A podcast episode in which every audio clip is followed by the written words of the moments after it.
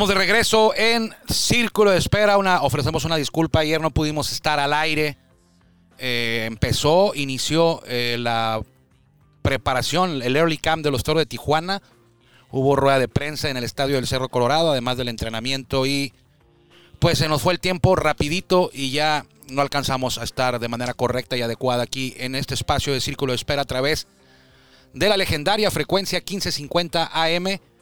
Eh, por aquí nos escuchamos más fuerte y llegamos más lejos en este eslabón de Grupo Cadena, a quienes agradecemos que nos abran la puerta de esta enorme plataforma de distribución a través de la magia de la radio en Tijuana, Rosarito, Tecate, el sur de California, lo que es San Diego, Chula Vista, National City, San Isidro, y dicen que hasta Ensenada también. Entonces, Ofrecemos la disculpa, estamos de vuelta hoy con mucha información. Tendremos una entrevista con el manejador campeón, el manager de los toros de Tijuana, el señor Omar Rojas, que desde ayer arrancaron el trabajo de preparación, la primera etapa de la pretemporada que se divide en tres. Ayer inició con el Early Camp. El 21 continúa con la fase formal de pretemporada donde va a integrarse el grueso del el plantel, el grueso de los jugadores. Y a partir del 5 de abril, del 5 al 17 para ser exactos, el torneo Interliga. Son juegos de preparación, juegos amistosos, juegos de pretemporada, que se van a dividir entre la Ciudad de México en el Estadio Alfredo Harpelú y el Parque de los Hermanos Cerdán de la ciudad de Puebla, la Angelópolis. Entonces, con esa información vamos a entrar en materia, pero primero vamos con la mejor voz de un estadio de béisbol en México, es la de Jorge Niebla, el Caifán, nuestro buen amigo, y es un privilegio que él todos los días sea el encargado de abrir la puerta de este espacio. Bienvenidos.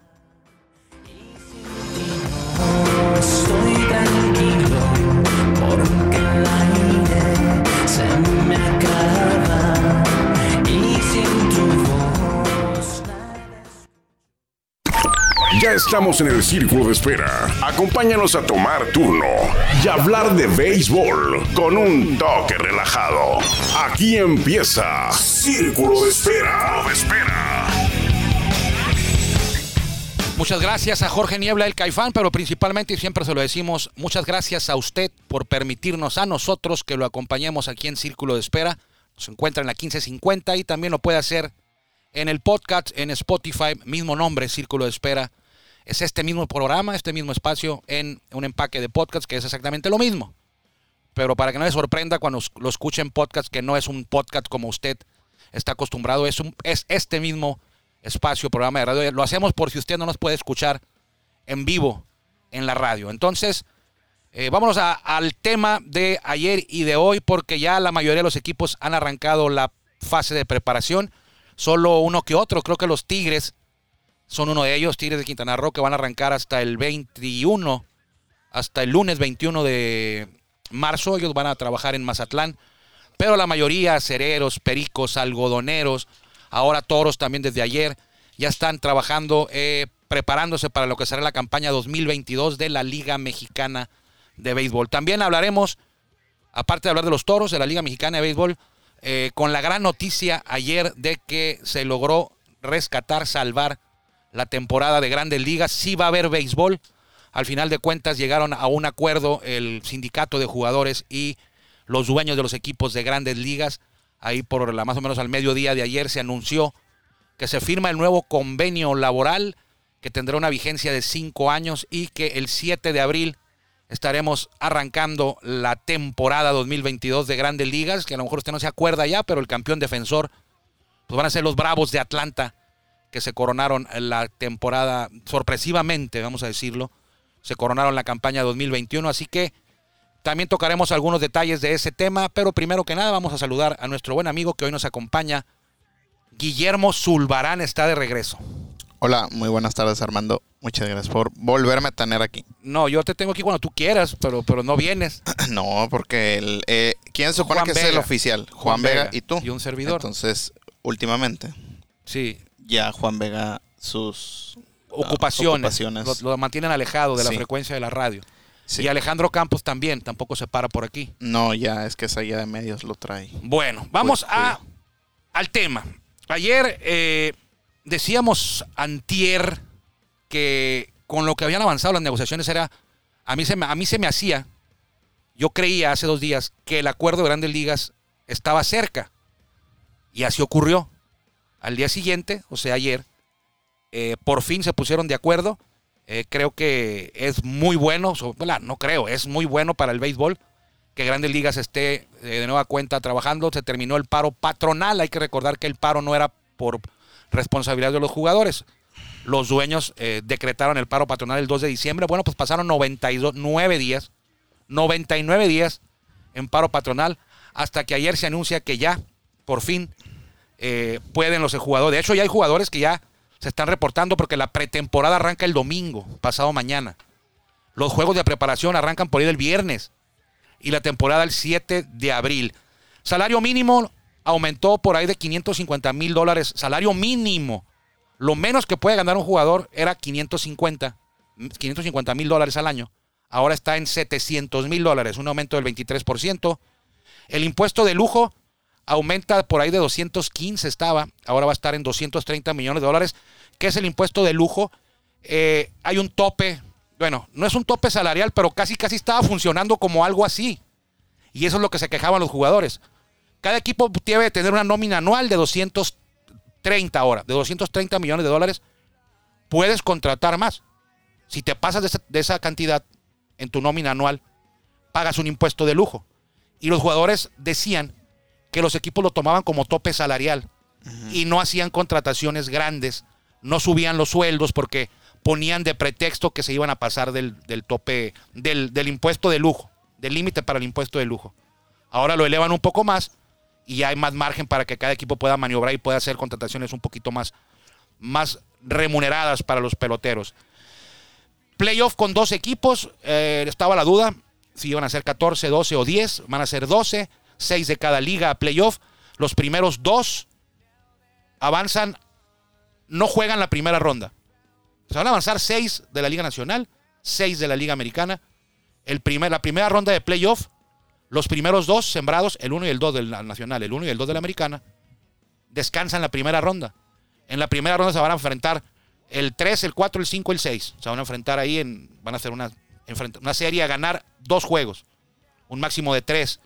Se van a jugar los tres juegos máximos posibles en la casa del equipo mejor sembrado. Ya no va a existir eso de, un juego ganar o morir para avanzar. Van a hacer a ganar dos de tres en la casa del equipo. Es decir, si el 3 le toca jugar contra el 6, van a jugarse en la casa del equipo número 3 Sí. los posibles tres juegos. Mientras que el 1 y el 2 están descansando. ¿Ok? O analizando. Descansando. Bateador designado universal, no original. Bateador designado universal. ya no va a haber pitcher bateando en la Liga Nacional. Que era lo que ya lleva un rato Sí, queriendo, ¿no? sí, la Liga Americana ya lo tenía. Pero la Nacional está bien, bro. Yo sé que hay gente que no, que, que quiero ver batear. No es cierto, usted no quiere ver batear a ningún pitcher. Estás- te están haciendo un rally. Vamos dos out, el juego parejo, bases llenas, dos out, y volteas y dices, y va a batear ¿Quién, el va- pitcher. quién viene al vato? Y estamos en la cuarta entrada, no lo va a sacar el manager. O sea, el juego va 0-0, bases llenas, dos out, viene el, viene el pitcher. Es más, hay hombre en tercera y segunda. Con dos out, viene a batear el octavo y el manager rival le da la base por bolas al octavo porque viene el pitcher. Pues. Entonces, Ahora no, nadie quiere ver batear al pitcher. No, no me mientan. Yo no pago un boleto para ir a ver batear al pitcher. Lo voy a, lo voy a ver pichar. Y quiero ver batear a, a los caballos. Yo no quiero ver, no es cierto eso. Tú quieres ver batear un pitcher en grandes ligas. No. No. No, pues nomás por, por curiosidad o por Pues experiencia. sí, por morbo nomás, o sea, pero lo quiero ver batear cuando no haya nadie en base y que no haya, que no afecte, ni así. Es cierto, ¿no? Que hay pitchers que batean, sí, ¿cuántos? Muy pocos. O sea, Max Scherzer tiene como 100 turnos, nunca ha pegado un hit en su vida. El Julio Urias pegó un jonrón o pegó un doble, sí, lo pega. Pero pues no. Pero yo no, o sea, batea, tiene un promedio de bateo de 100. O sea, nadie quiere, no, no, no es cierto eso, no es, agre- no es atractivo ir a ver batear un pitcher. No se venden boletos para que la gente quiera ir a ver batear un pitcher. Yo prefiero ver batear a Albert Pujols que a Julio Urias, hablando de los Dodgers.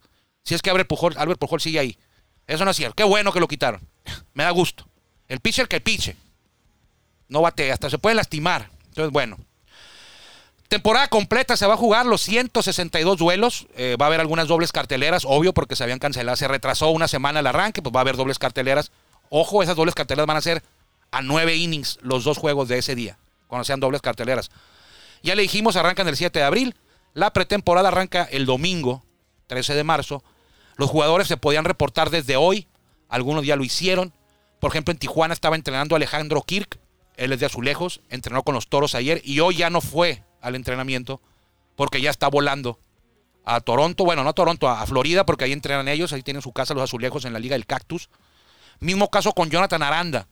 Estuvo ayer entrenando con los toros y ya se fue a reportar ahora con los Rays de Tampa Bay en ligas menores, es el caso de él, y Alejandro Kirk en el equipo grande. Los juegos de pretemporada arrancarán el 18 de marzo y en la temporada el 7 de abril. Duró 90 días, 92 días el paro. El convenio que acordaron ayer tiene una vigencia de 5 años. 26 de los 38 miembros del sindicato de jugadores votaron a favor, o sea, sea que hubo 12 que no estuvieron de acuerdo, pero fue mayoría de los 26 de 38.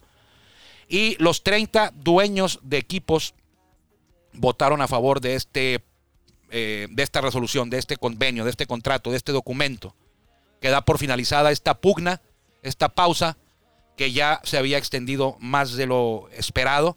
De hecho, fue este de los, de los 99 días, fue el segundo paro laboral más grande en la historia de grandes ligas. Así que felicidades a usted que le gusta el béisbol. Va a haber temporada, se van a jugar los 162 duelos, eh, algunos cambios, ya se los, de- los- los mencionamos. Por cierto, ya no va a haber corredor en segunda, ¿eh? No. Y es- si se va a la extra inning, ya no hay corredor en segunda para empezar la entrada. Qué bueno. A mí tampoco me gustaba. Si usted se le hace muy largo un juego de béisbol, pues no lo vea. Si no puede soportar la décima entrada y la onceava, no lo vea, pero no nos afecte a nuestro deporte. O sea, eso no es, eso, así no está, así no fue inventado el béisbol. O sea, no, no, hombre en segunda, eh, después de la décima entrada, no, no es así. No va. ¿Cuántos juegos se van extra inning? O sea, ¿qué porcentaje? ¿El, el 10% de los juegos? ¿El, el 15%? Y ya creo que ya, ya estoy ya muy arriba. Sí. O sea, en un año de 162 juegos, a lo mejor tu equipo se va a ir a extra innings en 15, en 16, en 20. O sea, y no puedes esperarte extra, de dos, tres entradas en, la- en el estadio o en la tele para que hagas uso de esa aberración de poner un jugador en segunda. Es mi opinión, ¿eh? O sea, a lo mejor tú estás de acuerdo. No me digas a todo que sí, Guillermo. No, ¿A ti pues. te gustaba que, que se acabara el juego? A ti sí, yo creo que sí. Mm, O sea, yo sé que tú trabajas en los juegos de béisbol. pues y es a lo que era, eh, fue, fue algo muy atípico y muy diferente que nunca habíamos visto. Y No, no, no. que sí, como dicen, a lo mejor la. La. La esencia del Sí, béisbol la sí, cambiaban no. mucho. No, no, no, no. no. Pero, o sea, yo veo por los dos lados, tanto por lo, lo en el sentido de el juego y tanto lo comercial. Sí. Porque o sea, sí, para, para un espectador es un espectador nuevo es muy complicado Estar quedarse horas. viendo ajá, más Bueno. de 3, 4 horas. Bueno, está bien. Busca otras, otras, otra manera de hacer el, el juego un poco más rápido. Pero no atentes contra la esencia del juego. Eso- ahí estás modificando el juego. O sea, hubo un show ahí también por- porque cuando se notaban carreras, si contaba como carrera anotada, porque ya estaba desde segunda, si era carrera limpia, si era carrera sucia, si se le cargaba el pitcher, si había un asterisco ahí para ponerle las carreras limpias y saber que esas carreras ya tenía hombre en segunda heredado. Ah, si no se le cargaba al pitcher, ¿a quién se le cargaba? Porque el pitcher puede decir, yo entré, ya estaba hombre en segunda, no fue mi responsabilidad. ¿A quién se le iba a esa cosa? Hubo muchas cuestiones que están documentadas y bien, sí. pero con- cuando pasen los años, vas a decir, bueno, ¿y eso qué era? ¿Por qué tiene una carrera este pitcher, pero, pero hay un asterisco ahí que dice que, que no es responsabilidad de él ni de nadie?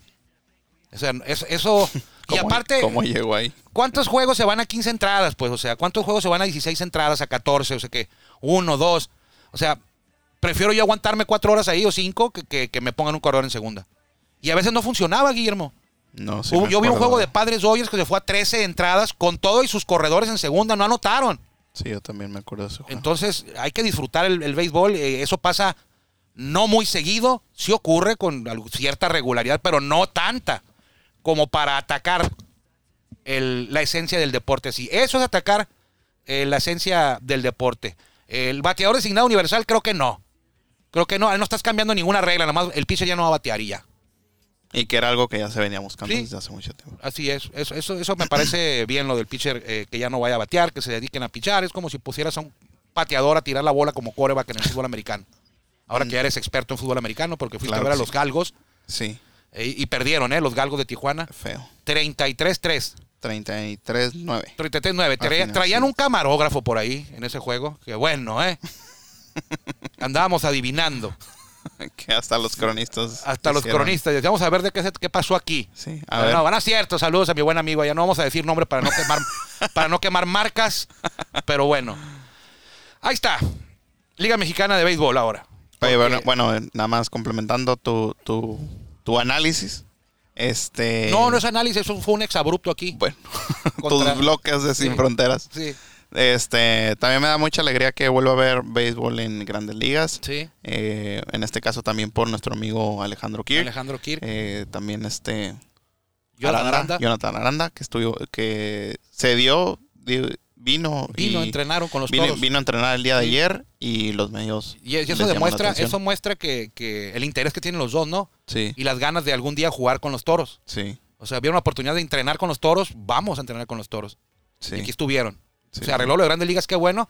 Y ellos ya se, ya se fueron. Yo sé que ellos estaban muy contentos. Ayer estuvieron muy contentos de estar con el equipo de toros entrenando. Algún día, si Dios quiere, por aquí van a andar. Sí, en- en- ojalá, que dentro de rato. mucho tiempo, Sí, que tengan una larga carrera, una larga y exitosa carrera en grandes ligas. En un caso de Alex, él ya llegó.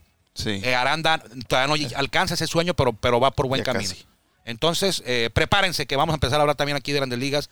Este, este espacio es de béisbol de Liga Mexicana, pero tocaremos un poco Este espacio es de los toros de Tijuana. Toros de Tijuana. Pero se habla un poco de todo. De todo. O Bueno. mucho de todo. Vamos a hablar de los Toros de Tijuana y para empezar vamos con la entrevista que le hicimos ayer. Bueno, le hicimos eh, varios, no nada más un servidor. Eh, ayer fue día de prensa, eh, al principio, al, inicio del trabajo de pretemporada del Elori Camp, se citó a los medios de comunicación para que pudieran eh, documentar todo y distribuirlo cada uno en sus eh, plataformas, en sus distintos medios de comunicación. Así que vamos con esta entrevista, pues corta, por ahí de 4 o 5 minutos. Espérenos, estaremos de regreso. Vamos a escuchar lo que dijo Omar Rojas, el manejador de toros de Tijuana, en, al finalizar ayer el primer día de entrenamiento del equipo Toros de Tijuana. Este es un, nuevo capítulo, una nueva historia. Este es 22, ya el 21 ya está ahí, ya lo tenemos ya ahí en la vitrina, el campeonato, ya lo gozamos, lo disfrutamos y esta es una nueva historia. Creo que tanto la directiva como nosotros estamos enfocados a, a conseguir una nueva corona, estamos enfocados en el bicampeonato, nos lo hizo saber el, el señor, la familia Uribe, Alberto, Alejandro, todos, de que bueno, ya se cerraba ese capítulo y se abría el 22 y, y estamos en esa línea, creo que es lo que vamos a trabajar en la- con los muchachos eh, en, su, en su mente, en que, en que todos tenemos que estar enfocados en, en que esto es un nuevo capítulo. Hay bastante, bastante material, son bastantes muchachos, este, eh, tenemos 10 días para, para poder a- analizarlos a todos, verlos, ver cómo van, unos que ya han estado en años anteriores, cómo han ido evolucionando y otros que vienen a probarse también. Entonces eh, vamos a hacer todo ese tipo de pruebas en estos 8 o 10 días que, que vamos a tener con ellos para, para poder ir este, también eh, depurando, ¿verdad? Tenemos, eh, tenemos que, y aparte tomar en cuenta los que han ido avanzando, pues darle la oportunidad de que puedan competir en el equipo grande. Entonces esta etapa también es muy importante y bueno, la mayoría de ellos se ven en muy buenas condiciones. eh, de hecho, hoy van a tirar de 18 pitcher que vienen, creo que 13 o 14 van a tirar bullpen porque van a pichar el domingo. Tenemos un juego de interescuadras el domingo, entonces eso habla de que llegaron, llegaron bien preparados y eso es parte muy buena para nosotros. Nos facilita mucho las cosas para, para ir trabajando y, y haciendo los análisis del equipo. Va a haber tiempo de, de poner a, a todos, vamos a tener suficientes juegos de pretemporada, eh, vamos a tener 12, 13 o 14 juegos donde, donde podremos este, ver a, a todos, darles la oportunidad y, y, bueno, arrancar con los mejores cinco que tengamos en su momento. Este, sabemos que las temporadas hay alto y bajos, hay problemas, hay lesiones, pero pues vamos a tener un, un staff donde, donde algunos que no hagan el, el grado de abridor, pues pasarían al relevo, ¿verdad? Muchos de ellos ya lo han hecho, han sido relevos, han sido abridores, entonces eh, ahí es donde tenemos la, la facilidad de poder hacer algunos ajustes y bueno, siempre dándole la, la- la preferencia y el- al, al que, al que haga mejor trabajo. A raíz de lo que se está viviendo en Estados Unidos, creo que, eh, y viendo los, los rosters de muchos equipos, creo que todavía va a estar más fuerte este año. Creo que el nivel de la liga va a ser más fuerte todavía que el año pasado. Eh, han salido contrataciones de muchos equipos de gente muy, muy importante. Entonces, este, bueno, pues eso va a beneficiar al, al- al espectáculo, ¿verdad? De que bueno, se va a ver un mejor béisbol en, en- en todo el país, en, en esta liga de verano. Y, y, bueno, pues eh, aprovechar este, este tipo de situación que está viviendo Estados Unidos, de que, de que jugadores eh, no, no pueden arrancar en este momento, están las expectativas de que pueden jugar con nosotros, pues adelante, bienvenidos y que sea por un mejor béisbol aquí en nuestro país, que muchos de ellos eh, podrán, podrán jugar aquí con nosotros, ¿verdad? Eh, hasta ahorita, mientras no se arregle lo de la huelga, bueno, pues se, se están considerando de que pueden, pueden venir jugadores de allá a participar con nosotros. De hecho, el catcher Juan Kirk es- está aquí con nosotros en este momento, en este minicamp, porque pues ya está preparándose y en caso de que no pueda, no pueda haber temporada en Estados Unidos, bueno, pues pudiera ser que tiene el permiso de poder jugar aquí con nosotros. Entonces, pues eh, eso hablaría todavía de que más gente importante puede bajar todavía a darle mejor nivel a, a la Liga Mexicana y referente a, la- lo que vamos a ir a prepararnos a la Ciudad de México, pues es, eh, es parte de la preparación donde vamos a tener 12, 13 juegos y, y podemos darle toda esa oportunidad a todos los, los muchachos a que, a que se preparen, ¿verdad? Poder ver a todos los pitchers, darle las entradas necesarias a cada abridor, a los relevos, para que puedan llegar en un, en un buen momento al arranque de la temporada. Eh, ese movimiento se hizo desde que terminamos la temporada pasada. Eh, unos días después de que terminó la temporada, este, eh, salieron, salieron algunos jugadores. eh, en cambio, Jake fue uno de ellos. Luego tuvimos a, a Nick Strock en, en- en ese cambio, a Agustín Murillo, a Amadeo Zazueta. Y este, bueno, pues creo que tuvo una, una temporada formidable Jake, le deseamos mucha suerte, es un buen muchacho, es un buen pitcher. El ciclo de él había terminado aquí con Toros y bueno, tuvimos otros jugadores muy importantes también. Eh, el caso de Nick, que puede ser parte como relevo o un abridor, stroke, eh, viene en lugar de él. Entonces yo creo que fue un cambio benéfico para los dos equipos. Bueno, sí, con afición increíble, este, que estamos de regreso y bien comprometidos con la afición aquí de Tijuana, todos los, los Toro fans que eh, Toros viene, viene a buscar el bicampeonato y esperemos aquí que siempre estén apoyándonos.